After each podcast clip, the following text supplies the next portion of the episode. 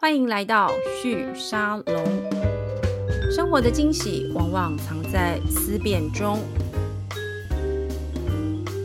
嗨，旭沙龙的听众朋友们，大家好！今天我们的来宾是我的好朋友，也是新创圈的大家的好朋友。我们欢迎凯尔。Hello，凯尔。大家好，我是创业小聚的凯尔。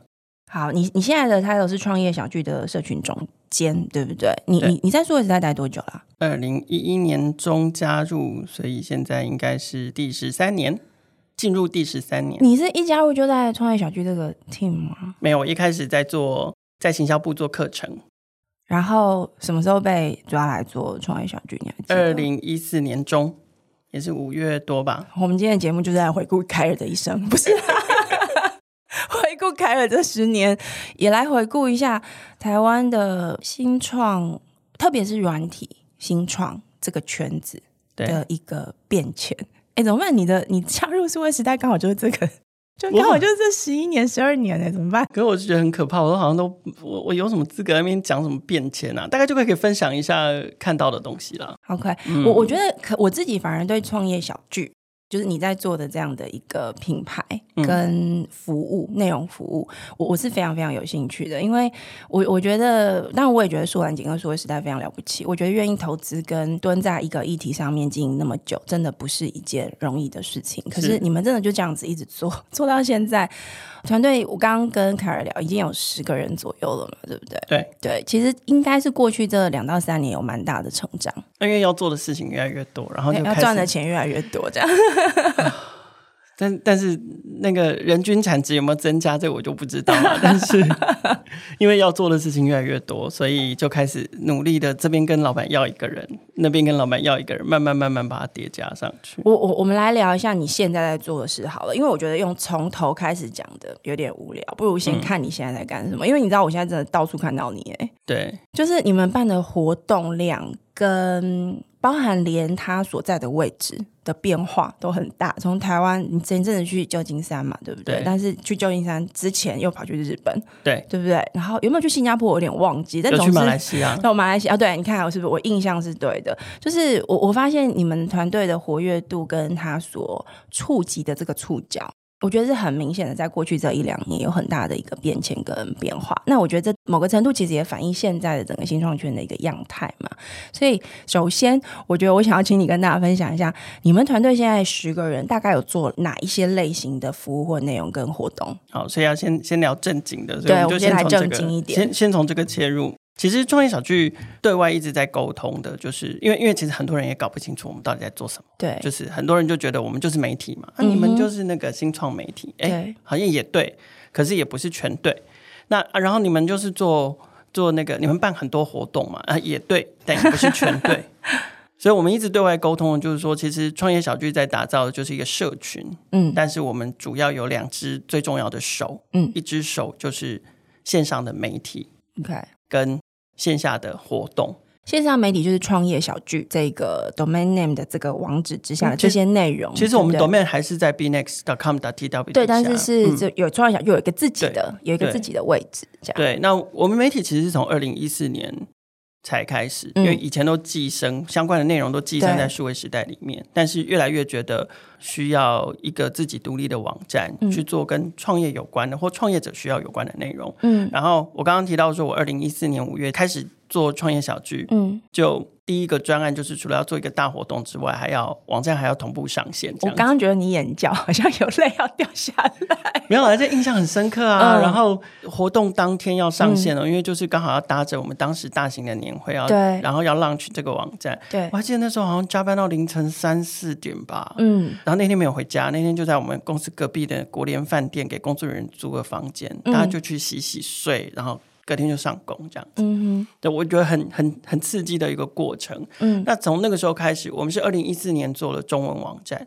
然后一六年那个时候就是创业继续很热，然后大家都一直讲说要 go global go global 嘛，反正没办法，整体的氛围就是这样，就是大家明知道早期创业是一个高失败率、低成功率的事情，可是还是一直急着要看到进展跟成绩。而且你你刚刚讲一四年跟一六年嘛，大家记得那个时候刚好就是太阳花学运之后一年，哦、对。对，那时候地方选举，然后一六年是总统选举，对，当时新创这个题目跟要支持新创是各大候选人。都抓着要去做的题目。对，因为大家一直想要抓到新新时代的选票嘛。没错。对，然后所以一六年因为 Go Global，然后我们也感受到就是说新创真的需要 Go Global。嗯哼。那他们如果需要 Go 去在海外的时候，某种程度他们需要一些身份证，就是、嗯、否则。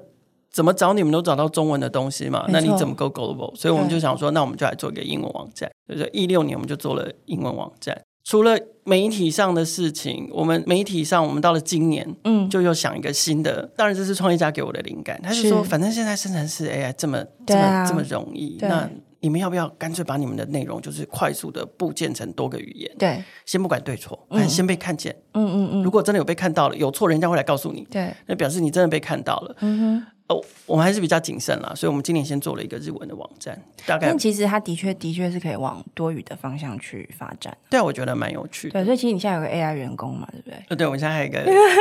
然后我们今年其实还又推了一个新的线上的社群平台。嗯，因为我们还是觉得可以把台湾新创公司的这些公司资料、公司资讯还有进展。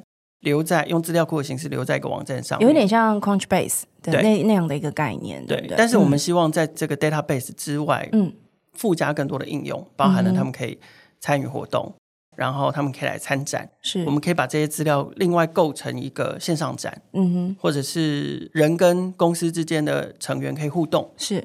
然后他们也可以在在透过这个资料，就是可以累积他们最新的成果。然后，当然更重要的就是，如果有任何人想要来找这些公司创投也好，对，合作伙伴也好，想要来找这些公司，是可以直接找到的。嗯哼，对，因为过去这样的行为，它通常伴随着大型的展会或者是活动而生。比如说，你去参加 CES，你去参加 Web Summit。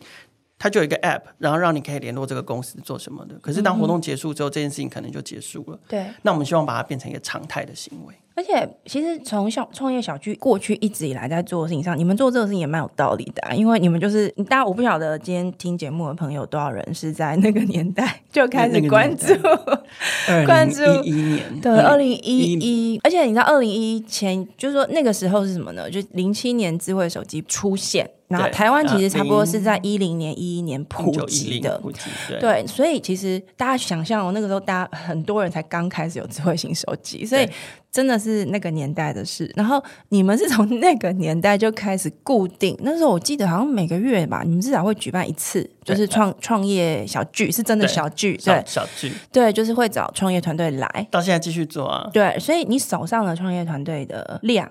跟名单你是最多的，然后在接触过、发对，接触过的这些人是最多的。第二个是你也都看着他们长大，有一些是，对不对？我我们都是，你知道，你知道！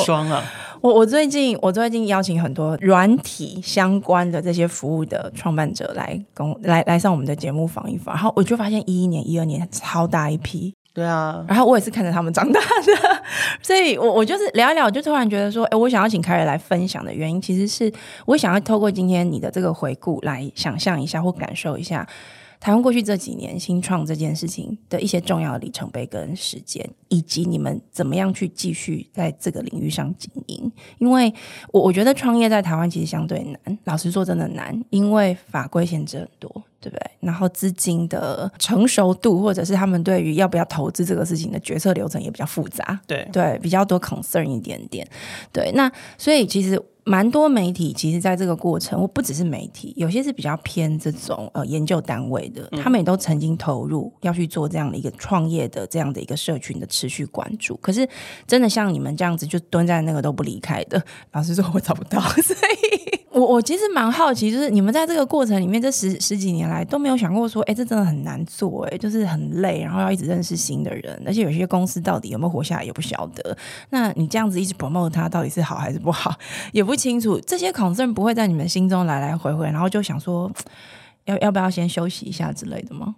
我刚好相反啊，我就是一直觉得还有很多事情没有做，所以怎么我我烦我苦恼的真的是，比如说确实我们现在做到最多的就是发掘新创，采访他，对，然后。可是我们有没有办法持续的去追踪？包括我们帮他，可能帮他创造很多机会。那他有、嗯、他有没有把握到这个机会？是。然后他拿到机会之后，他有没有变得更好或更大或怎么样？嗯。其实很多事情是我没有办法主动去追踪的。那就是 Crunchbase 想做的那件事情，你觉得？对啊。可是我觉得他有时候没办法用单纯用数位的方式去处理，他还是需要用人一直不断的，他就像寻孙餐醉，你知道吗？就是你的田越耕越多块的时候，说真的，好了，对智慧农业，他就跟你说教你用空白机看，然后怎样怎样。对，好，我真的好需要，有没有人可以用，可以帮我发明，就是经营社群的空拍机这样？是，否则的话，我们真的是需要持续的去追踪他们的进展。那我、嗯、我刚好就是相反，我就是会很焦虑，说我其实一直没有办法把追踪，然后 engage 这件事情，嗯，可以再做的更深入，所以我反而会觉得，我我反而不会觉得我想要先休息一下，是，我会觉得。怎么办？还有那么多事情没有做，怎么怎么休息？所以你们会有很多的活动啊、会展，或是比如说做 podcast 节目等等的，这些对你来说都是一种在刚刚这个损残罪在这个目标之下去设计跟发展的吗？一部分是被社群的需求还有时代的趋势推的，比如说，嗯，比如说。Podcast，那就是碰到疫情嘛，嗯，啊，疫情，然后造就台湾的 Podcast 突然整个醒晚晚国际十年，然后突然醒过来说，哇，原来这个世界上有一个东西叫 Podcast，好好玩，嗯哼，然后大家都来做，然后大家就会问，嗯、你们有做 Podcast，我可以上你们的 Podcast，然后，那然后，然后就又加上创业小聚，其实，在数位时代里面，一直都比较像是一个实验型的单位或团队，嗯、所以其实。如果我们投入来做这些实验性的内容的话，其实第一个成本比较低，然后我们团队小，其实又比较敏捷，所以。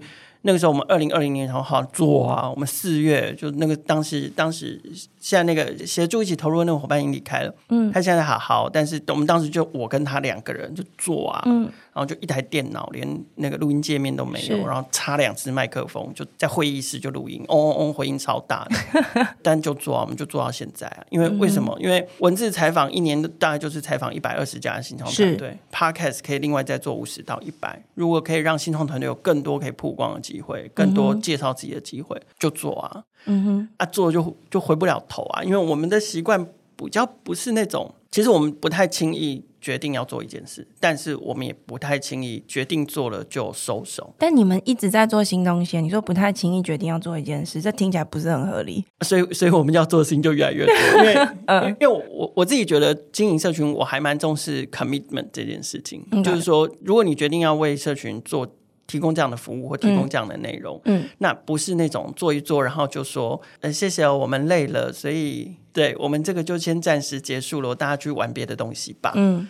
对，那这这也会导致，这可能是我自己的个性上的偏执跟贪心。对，那但但是，我觉得这也是帮助我们为什么跟可能很多的新创公司彼此之间关联或者是感情都还蛮好的原因，因为我们确实做蛮多事情在链接大家彼此之间这个关系跟感情。所以你做这些节目或者是访，你刚刚有谈到嘛，就一百二十篇的文字的采访，对，对不对？然后一年现在如果做 podcast，可以再多个五十到一百这样子，然后再加上你们有很多活动。而且我等一下想要请你告诉我你们到底有多少活动？你知道我真的我无法无法帮你们算。还好，对，就这些这些活动，某个程度就会让你一直维系跟新创的一种热度跟联系，因为那是你们的日常工作。对，可是可是我还是觉得不满足，就是说我们做这些工作都很像是在 building，就只是在建立关系、建立感情。对，但是等到后面要就是真的达到那个 engage 的时候，就我们就变得很被动了，就可能都要等。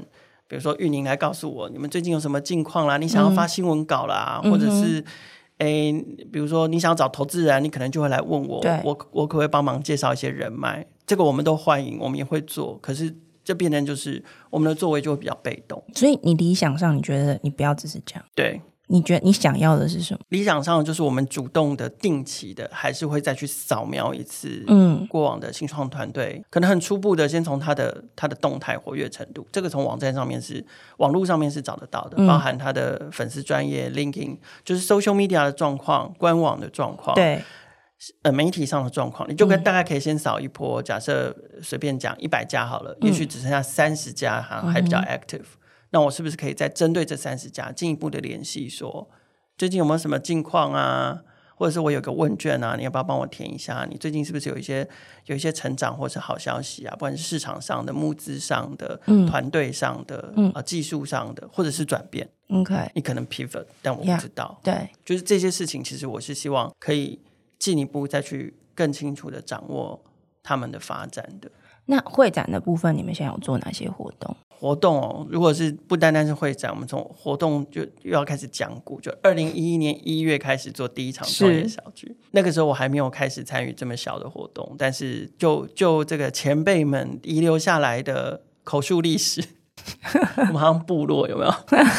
前人遗留下来的口述历史，就是其实当时的想法很简单。我们除了帮新创团队报道之外，他们也还是需要一个实体的聚会。当时的聚会还少，现在聚会实在是太多了。对，但当时的聚会很少。创业又是孤独的，嗯、呃，哪里去找同温层？所以就来创业小区找同温层。嗯，一个一个月做一场活动，然后。每年的一样，在二零一一年开始，就是到了六月、七月的时候，我们又觉得应该要做一个这种 international conference 年会，把国际趋势带回来。我们就戏称说它叫大剧这样子。嗯，所以就当时年终都还会办一个大的国际论坛。那到了年底，老板又觉得，那我们每年采访那么多新创公司，那是不是应该要有一些，就有一些有一些推荐或者是评选，告诉大家说，那这一百家里面有没有有没有一个什么是？值得大家更关注的，嗯，所以我们就选 New Star，New Star 选到今年选第十三年了，就是也刚出炉，今年的刚出炉。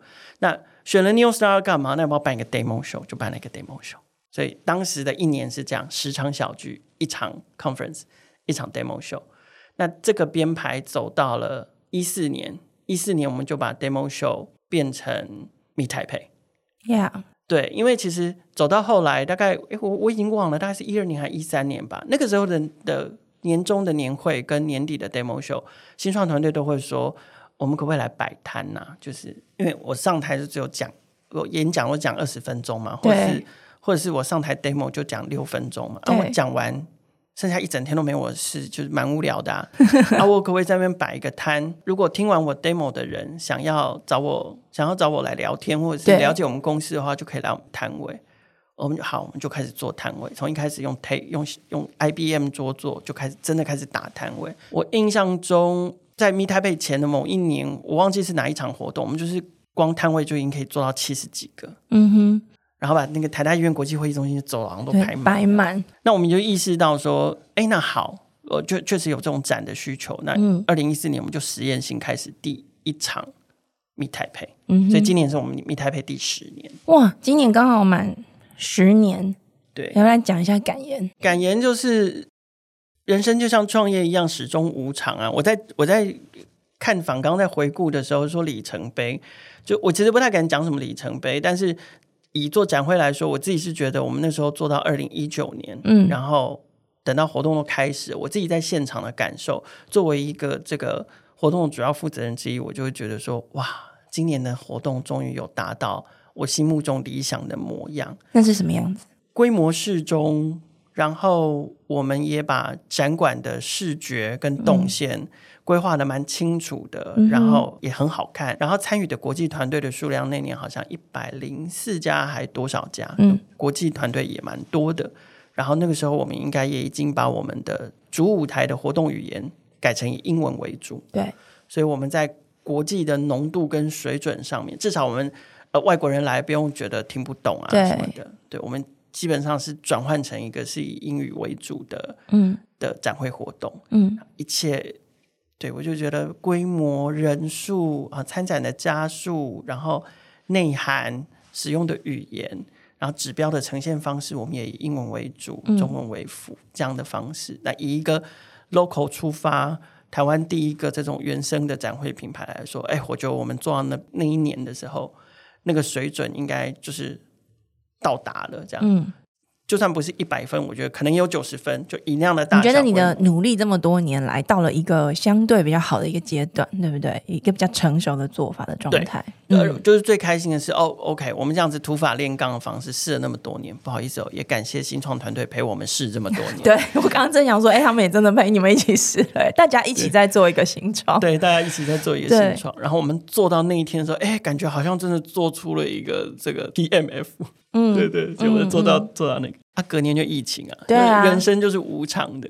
所以你们二零二零有办吗？我们很幸运的就是另外一个幸运，也不能说里程碑。另外一个幸运就是我们二零二一、二二都还是有办，嗯、就我们基本上是一个没有中断实体活动的展会，非常怎么可以这样啊？台湾就防疫有成，我们刚好举办的时间都是有跳过那个五月十八号之后的那一段，对，对不对？对，我们刚好都是疫情的低点，所以我们都顺利举办。嗯哼，我们甚至我们甚至二二一年二一年还办了 Meet 大南方啊，第一届。啊，对对对对。但 Meet 大南方有受疫情影响，嗯、就是我们本来想要在八月九月办，是但是我们挪到了十二月。那年我们也是很爆炸，就十一月办 Meet 台北，十二月办。第一届的 Meet 大南方非常的爆炸，就连续两个月。嗯、你们后来这两年也跑到好多不同的地方去办活动，为什为什么要那么？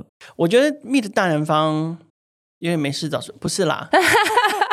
哎、欸，双然姐，你有听到吗？他说的 Meet 大南方，我们有经过讨论。就第一个，当然我们观察外外在环境，就是包含科技的发展、产业的发展的重心，从我们也不讳言，从政策的角度，对，从地方政府的角度，然后。呃，还包含其他企业的支持，是那个重心有往南移嘛？嗯，对。那高雄就是一颗这个一直在不断的被抛光的珍珠，越来越亮，这样子。对，这是观察外在环境。可是我们自己自己内省的另外一件事情是说，其实疫情带给我的思考是，如果我们这个时候走不出去，嗯，除了我一直积极的在想办法做很多线上活动，然后继续去国外保持连接之外，那我们有没有可能另外一个角度是？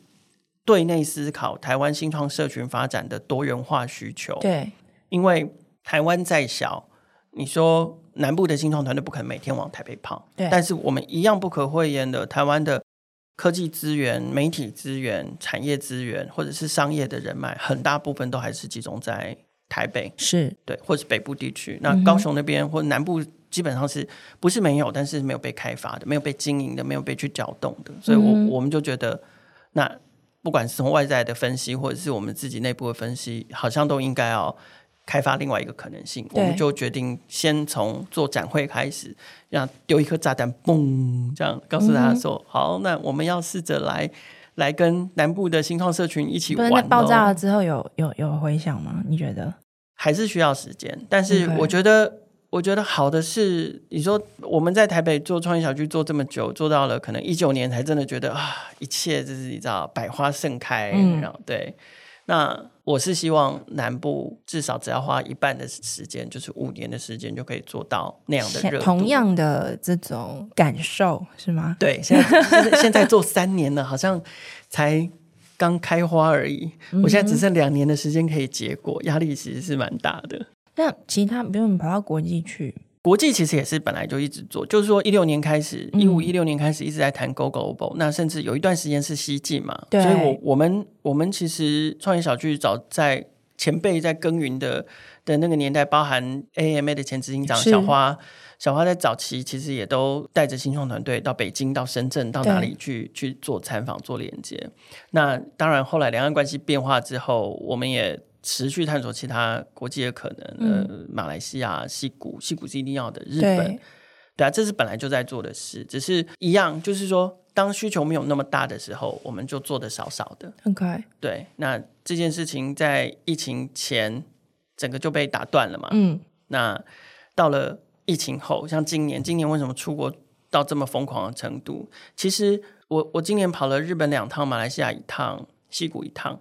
只有戏骨在计划中，哎，嗯哼，那其他都是怎么来的啊？其他就是因为疫后国际交流大爆发，对。那比如说二月日本办了一个这么大的活动，是我们要不要去？嗯哼，一定要去啊！我我只去出差四天，我都去，就是去连接，嗯，去参加他们的活动，去了解一下他们的的活动的状况。嗯，那也也真的还好，我有去，是有去了，我们认识了很多新的伙伴，奠定了很多的的。基础之后，哎，就突然多了六月这件事情，就是黑来 Asia 日本的最大的创投，他们办了 IVS，就是 Infinity Venture Summit，那他们邀请我们一起共同在京都合办一场小的活动。嗯哼，那我们就觉得，那既然要去办活动，那就顺便带团队去链接跟交流。是对，那所以我们就做了东京跟京都两场两地的交流活动。所以这对这就是一个因为需求产生了，那我们就。就去面对需要啊！哎，我我觉得很多人听到这一定有一个疑问，就是哎，那你们怎么赚钱呢？因为你知道本节目，本节目是要谈这个商业经营模式的。我，我，我以为我以为很多人会问我说，我同事为什么为什么都不会恨我？我觉得他们应该蛮恨我。我觉得你同事，因为我我比较常跟你有一些交流嘛，因为我们才我们在做的题目是相关的。我觉得你身边的人来来去去，我我有感觉到一件事，就是如果会在你身边留超过两年到三年，那个人大概就是你的人，这样，就他们也行。Enjoy 这件事情，我觉得这个还还还蛮明显的。但是我，我希望他们 enjoy 这件事。嗯、不是我，我觉得这个事情很奇怪，因为你们做这个事情，从媒体，因为毕竟你们是在一个媒体公司里面的一个，你说实验性的组织或单位也好，但是你还是得要能够付得出薪水，然后能够为组织跟单位贡献商业价值。那你刚刚说的这整这些所有的事情，嗯，因为你们不对内容本身收费，对对，然后你们经营的社群是一群。我不能说他们很穷，但是他们有钱不会花在你身上，他们或者是他们花的方式比较特殊，对不对？对他们，他们可能大部分的时候是要请你多帮忙，他们对，对不对？我们一开始的设定就是这样，基本上我们不直接从社群，就是所谓的，因为我们的社群有分圈嘛，嗯，最核心那圈是 startups，yeah，所以我们我所谓的不直接从社群上面变现或者是收钱是。我我们大概只针对 startup 收工本费，比如说我们的摊位，嗯，因为通膨的关系，在这几年也涨了，涨了快一倍吧，嗯，但是了不起也就一万块，是。三天是。这样。然后我我还记得中国的媒体人也是好朋友卢刚，是。卢刚来台湾的时候，听到我们的价钱，他就说：“哇，你的价钱在在中国啊，嗯，是直接翻成算成人民币，是对，就是我单位在计值是不一样这样子，而且你们是三天。”我讲的人民币是一天的价钱，嗯，一个位置一天的价钱，所以如果要展三天，就是再乘以三，嗯哼，所以我们大概价差，当时跟跟卢刚办的活动相比，我们摊位费大概价差十五十五倍，是，是不？但意思就是说，你们其实不把他们当成你们的利润来源，所以我我想要追问，就是就劫富济贫呢？对不起，所以你们的富到底在哪啊？一大部分当然还是还是政府，政府作为。对、哦，因为政策面向上面，他要推动这件事情。对，对，对，但是可能跟大家一般想象的不太一样，嗯、就是说，大大家可能都会觉得说，我们办这么大型的活动，嗯，或者我们做这么多事情，是不是直接有一个有一个案子，然后就全部教你做完，然后你就很爽的把这些案子做完，就有钱了？嗯、可惜没有了，我们还是。因为当然，我觉得第一个从政府的角度看，政府在在支持创新创业，其实都有第一个不同的部会、不同的计划、嗯、不同的单位。对，那我们就是尽量去争取这些不同的单位跟不同的计划。他们如果在比如说成果的展现上面，对，或者是团队的展示上面，或者是说跟这个投资人之间的媒合，或者是办比赛、办活动，对，都能够跟我的活动合作的话，是，那我们就很欢迎。他们可以把他们的经费交给我们，然后在在我们的大型的活动里面发生。因为我不知道听众朋友还记不记得，其实，在我们开始推动展会这个形式之前，台湾的因为二零一四年，二零一四年因为 IOT 的关系，所以台湾那个时候谈创业这件事，除了前面玉宁讲的第一波是跟跟这个 mobile application 有关系，跟网络普及有关系，第二波就是。IOT 就把创业这个风潮整个炒到这样，大家就觉得做硬体的人也有福了，对，做软体的人也有福了，这样，然后市场很大，每个人家里都要装会自动开关的电灯，然后小狗都再也不用人喂，这样，大家以为那个蓝图是这样嘛？嗯、所以整个大爆发就有超多活动，嗯。你就是每个礼拜、每个月都有大型、小型的活动。哎、欸，可是你不觉得也挺挺好吧？挺棒的嘛？因为我记得一零年、一二年，我那时候我们去戏谷，然后就你每经过个地方就有一个活动，然后那时候就在讲说，台湾什么时候新创圈才会有这样的生态，跟这样子的一个热络的氛围？其实你刚刚讲的某个状态，其实是有一点那个味道，对不对？是，可是可是有时候太密了，就有点像，就是如果。连续两周都有大活动的时候，就是抢客人啊！对，而且我觉得那个对新创团队来说，其实也疲于奔命。没错，他们会变得好像主业是在参加活动。嘿啊，那也要哪里怪怪的。所以，我们是希望可以集结大家的力量。所以，其其实对我来讲，Meet Taipei 一直不是创业小区的 Meet Taipei 啊，Meet Taipei 是台湾社群的 Meet Taipei 啊。否则，我我怎么会一开始就定一个这样的名字，让让让人家都都以为说是不是？台北市政府 赞助我们很多钱，嗯、我们都会定一个这样的名字。嗯，对啊，就是就我我我们一开始其实就是设定这是大家的 Meet Taipei。那如果大家可以集结起来的话，我们就是你知道到处抽一点活动经费是对一起一起把，所以所以我们的赞助还是很重要的一个来源。所以你团队也还是你自己要扮演那个业务的角色？没有，是第一个，我就是要感谢这个让我们让我们不用担心收入有钱花的老板。那第二个就是要感谢数位时代的业务团队，这样子。我我们自己部门十个人就是。专心做企划跟执行跟活动，更好去经营社群。对，所以但因为我我其实今天请凯尔来到节目，某个程度其实也想要跟凯尔聊。你觉得用这样的模式继续发展跟经营下去，这样子的一种社群的经营模式，它的含金量，我们我们讲的是非常非常这个残酷现实的，就是怎么样把它变现的这个事情。我相信你们一定很常讨论，而且以我对凯尔的个性的了解，应该每天都在聊这件事情，而且常常在想这个问题。虽然我知道素兰姐。跟数位时代的组织，因为相对规模比较大，然后你们有成熟的业务团队，所以在执行上面用既有的模式去做，我觉得是有蛮多的支持性在背后支援你们的。可是，我觉得不管怎么样，都还是会去想说，那新的可能在哪里？你你们有在思考这件事吗？确实有啊，但是今年实在太忙了，反而真的没有那么多。我我觉得这个也是做社群工作跟实际要去探讨商业经营的。的难处就是说，因为做社群经营这件事情真的是太花钱，花太多钱赚太少钱。嗯哼，对。那如果你要去去面对商业经营，就你你甚至是没有时间去讨论它。是，对。但无论如何，一定要挤出时间嘛。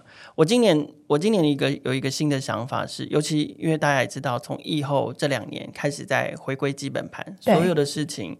全部都调回，因为那个危机感也消失了啦。对然后没地方没去住的钱，那个热钱也消失了啦。是，对，所以反而一切都回回到最基本的，然后最实际面要接受检视的时候，确实包含了一些赞助啊等等的考量，嗯、大家都会变得更为实际。对对，那我今年的一个很重要的思考就是说，到底。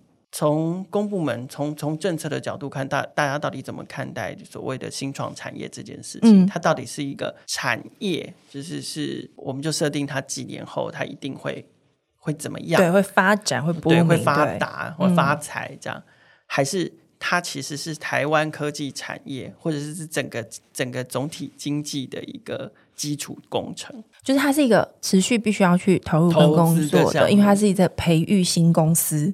的一个过程嘛，对不对？对嗯、那我渐渐比较偏向这样的这样的想法，后者这个感觉，尤其尤其因为科技也普及了，对。然后老实说，创业环境现在也都还还算蛮蛮肥沃、蛮蛮温暖的，嗯。所以这几年这两年，我们看到就是大大小小的的新创公司其实也越来越多。当然，我不可否认某个程度他们的同质性蛮像的，但反正竞争就是那么激烈，就是适者生存。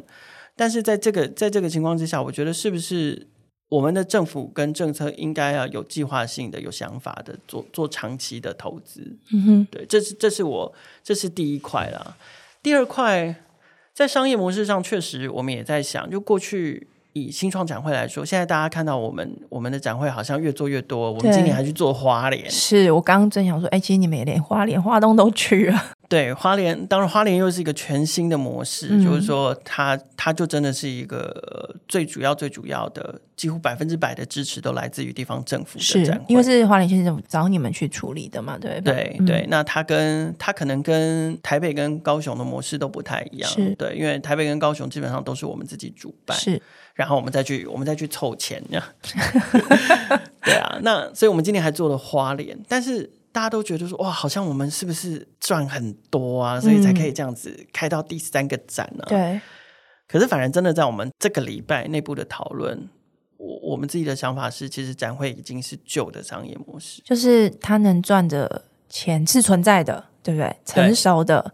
但是也就那样，是这个意思吗？对，因为它一定有规模的限制，对，呃，它它有场地的限制，它有你就是有多少新创能够参展的限制，是。那事实上，我们有看到一些一些天花板了嘛？比如说，很多政府计划已经在抢团队了，是。你要来我工研院的这个计划展，还是你要我来我资策会的那个计划展？对。那因为我们都有规定说不可以重复参展，你只可以 对你只可以出现在一个地方，是。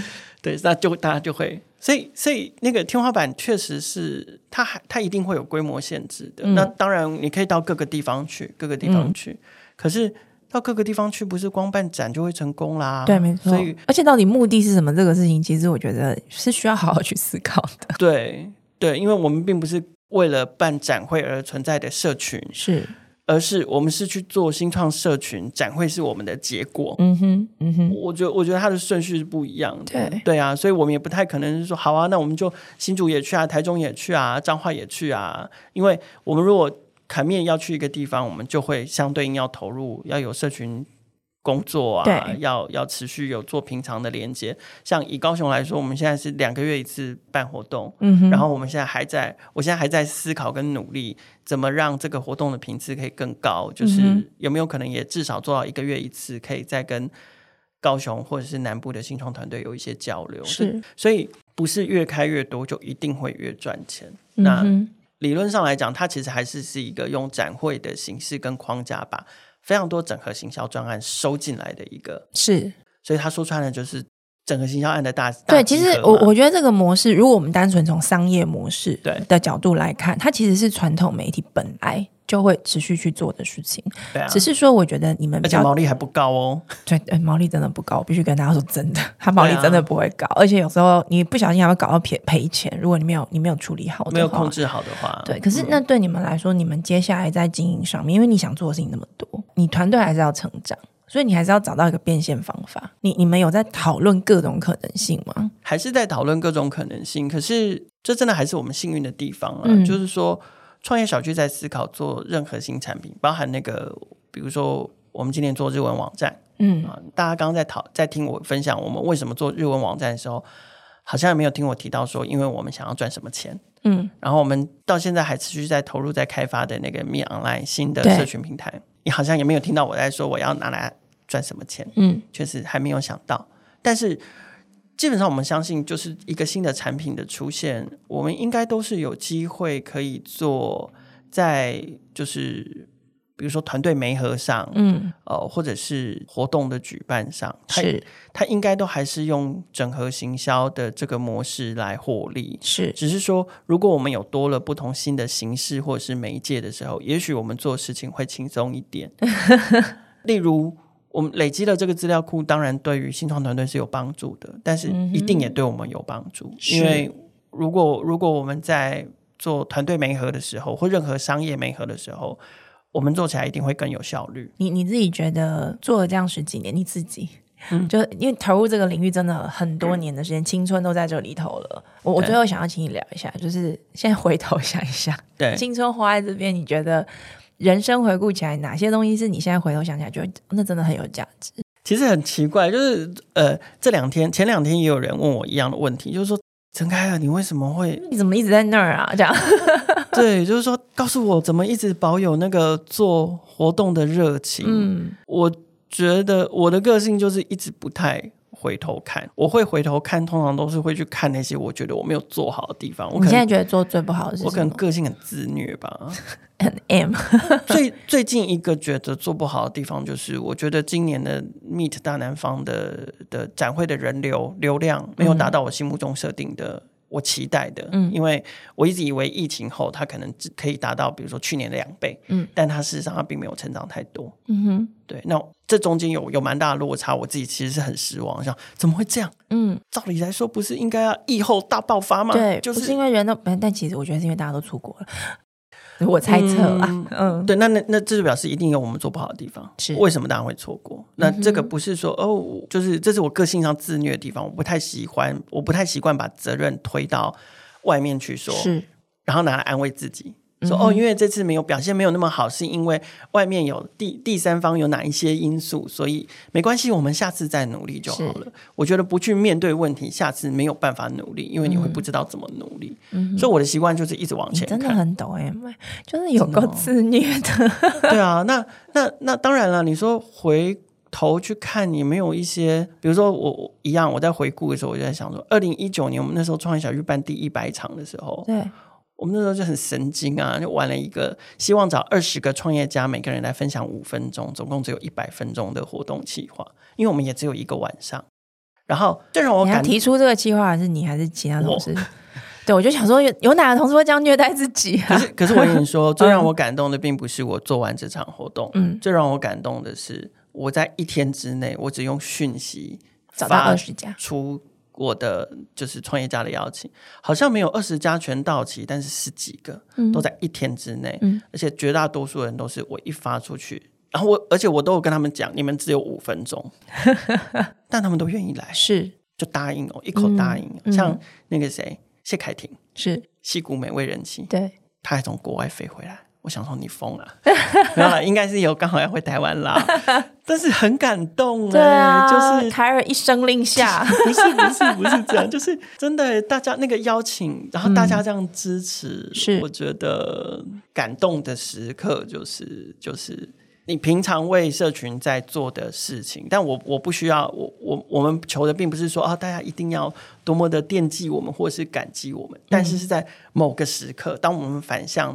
对社群提出邀请的时候，对他快速的回应你，嗯，但我觉得这就是做社群的价值，对不对？他他最核心的，你你每天醒来这么辛苦办活动，这么抖 M 对自己，他最终留下来那个价值其实是人的关系，对，啊、对不对？啊、人跟人之间互相的信任。老实说，我觉得这个在产业圈、商业圈里面，那是最难、最难、永远维系的东西。因为每个人都很辛苦的在挣扎求生存，对啊，但当但当然啦，我我这这个就是我我比较占便宜的地方，就是因为我不用太管收入嘛，嗯、所以好，因为我今天本来想说找你来我逼问你说，就你们下接下来的目标，但结果得到的答案其实就是素兰姐是很愿意给你们这个空间，对对不对？团队很愿意给你们这样的一个空间去发展，但但如果真的要回到商业性的问题的话，就是。一样啊，生存啊。第一个，虽然说我们某某个程度非常非常依靠政府政策的支持，但政策就是会变的，尤其又快要选举了。没错，对，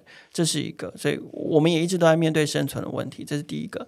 第二个，面对物价的就通货膨胀，物价的高涨，然后随着展会规模扩大，比如说像今年我们密太配从花博争艳馆换到南港展览馆，嗯，我们第一个要面对就是七百万的场租啊，是，就是所以如何有效的管理成本，然后让我们的产品可以继续有效益的运转下去，就我们要面对啊，就算我、嗯、就算我不面对，我如何赚新的钱或赚更多钱，是。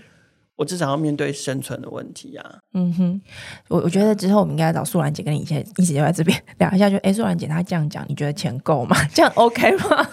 不开玩笑，这个适合播吗？但但是确实可确实会有很多讨论，只是只是今年真的太忙了。不，我我觉得我今年很想找你来，真的就是我感觉到创业小聚这个团队它的活跃度来到一个新的一个阶段。那我觉得它反映很多事，一个是当然就是团你们团队真的深耕很久的时间，所以。当它有一个不明的可能的时候，很自然而然，你们你们的身影就会一直被大家看到。但另外一个其实是之后如果有机会，我会想要请你跟或是创业小剧里头一些经营的同伴们一起来聊的，就是下一波的这个创业的能量会在哪里？我我觉得这个很明显是在变化的，就是刚刚讲嘛，一零年、一一年的时候，行动 App 刚出来，所以很多。大大小小这种软体小团队都不停的出现，那活下来的到现在还在的有几家，我觉得也都发展的很不错，而且有一个有趣的现象，嗯、他们全部都都是做 global market。对啊，对，一六年、一四年的时候那一波这个 IoT 的这个热潮，其实我觉得到现在都还在，都还在，对，更成熟了啦。没错，成熟非常非常多，啊、而且当时一些很异想天开的一些有趣的，当时的角度来看觉得很炫的东西，现在回头看你就知道说那就是一个产品，啊、但它不会变成一个事业。对对，对，然后现在留下来的成为事业的这些团队们，也都开始有一些他们的可能性。我们都看到他们，不管今天他 to B 或 to C，他其实都找到一些新的可能。我觉得那个其实是我最最期待，及透过创业小聚这样一直持续生根，我我们可以看到他们的成长。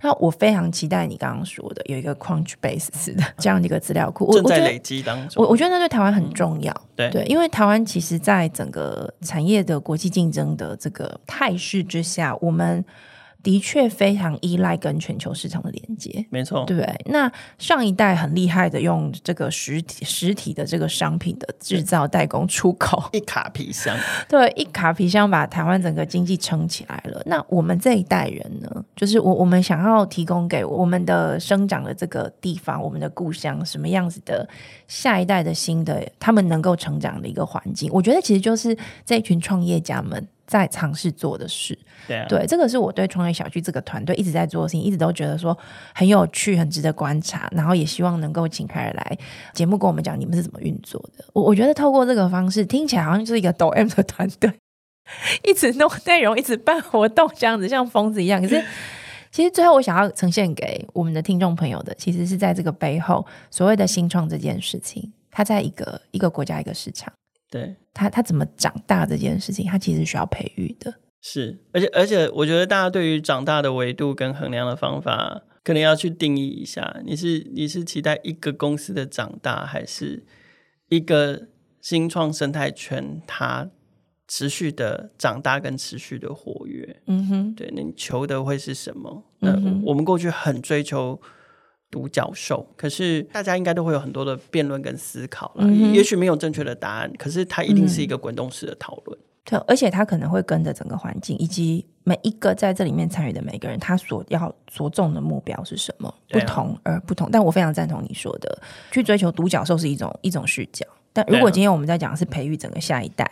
整个产业的某一种迭代转型，某个国家或者一个市场的一个产业特性，跟它的这个经济能量的这个迭代转型，它又是另外一种事情。甚至是培育人才嘛？是是，对，对啊，这就是最重要的。谢谢凯尔今天在我们的节目，怎么到最后变得这么感性？好奇怪啊！好，谢谢大家收听我们今天的节目。如果你喜欢我们的内容，可以在 Apple p o c k e t 上面给我们五星评价，还有在各大平台按下追踪。也欢迎在 Instagram 上面搜寻 Sunrise Medium Podcast，追踪更多我们关于节目更新的消息。我们下一集再见喽，拜拜！谢谢您。